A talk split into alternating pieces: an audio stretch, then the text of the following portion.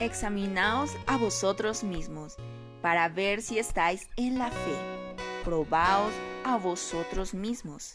¿Y no os conocéis a vosotros mismos? ¿No sabéis que Jesucristo está en vosotros? Segunda Corintios 13, 5.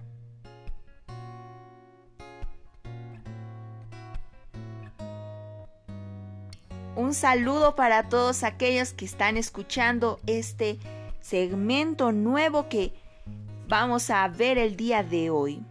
El título para el tema es Conócete a ti mismo. ¿Será que nosotros nos conocemos realmente como somos? ¿O tal vez falta descubrir alguna faceta que ahí está oculta por ahí? Vamos a ir viendo a este personaje de la Biblia conocido como Pablo y recordemos que Pablo, más antes de, su conversión, claro, se llamaba Saulo, Saulo de Tarso, porque él, es, él vivía en esa ciudad. Y vemos también que él perseguía a los cristianos, empezaba a matarles porque los odiaba.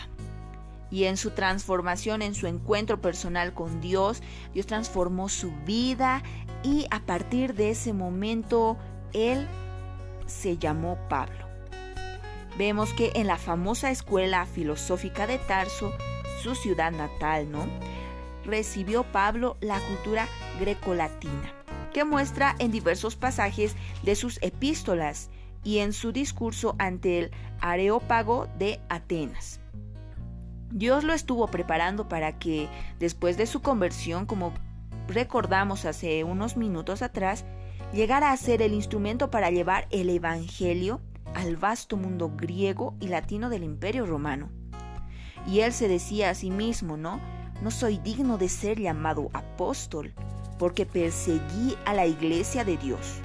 Pero por la gracia de Dios soy lo que soy, y su gracia no ha sido en vano para conmigo.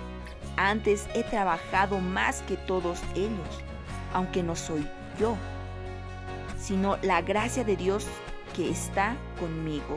Primera Corintios 15, 9 y 10. Es importante este pasaje, es la cabecera de esta devoción en esta oportunidad. Pablo usa tres verbos que tienen un significado paralelo y se refieren al autoexamen o examen de introspección, teniendo como referente a Cristo mismo.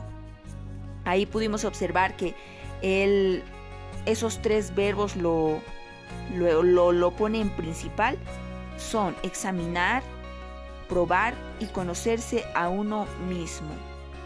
De los tres verbos, el último evoca el famoso aforismo socrático. Conócete a ti mismo. Sócrates interrogaba a la vez que enseñaba la conocida ironía socrática, ¿no? Que hace descubrir a su interlocutor lo que creía ignorar y así le permite avanzar en el camino de la verdad. Él decía, solo sé que no sé nada. Esa famosísima frase que todo el mundo la conoce y la reconoce porque Él ha sido el creador de esta. El principio de la verdadera sabiduría consiste en el reconocimiento de la propia ignorancia pero al mismo tiempo en reflexionar sobre el propio yo para conocerse a uno mismo, como vimos en el título. Sócrates invita a buscar dentro del propio hombre la fuente de la verdad. Ahora, el apóstol Pablo tiene en cuenta este principio también, pero lo complementa y perfecciona además con el principio cristiano de la conversión. En pocas palabras, la muerte al yo. Él decía en todas la, en, sus epístolas que escribió, cada día muero, que tiene que ver con el que el, el yo vivo un día a la vez, ¿no es cierto? Un día a la vez. Encontramos esta en Primera Corintios 15:31. Si tú lo puedes buscar en tu Biblia, perfecto también hace referencia a si alguno está en Cristo, nueva criatura es. Eso también está en 2 Corintios 5.17. Igual puedes buscarlo en tu Biblia y señalarlo para que se te pueda quedar en la mente. Añadiendo que el examen de conciencia no es un mero juicio subjetivo, no somos conciencia personal, no somos nosotros mismos, la regla de nuestra situación, ni el criterio de la verdad. La conciencia personal no es suficiente, no es siempre fiable. Podemos observar que el criterio, el modelo, el ejemplo a seguir es en base a Cristo. Todo tiene que ser por Cristo. Como vemos en 2 Corintios 3, 18, por tanto, nosotros todos, mirando con el rostro, el ejemplo, y descubriendo y reflejando como en un espejo la gloria del Señor, somos transformados de gloria en gloria. ¡Qué maravilloso!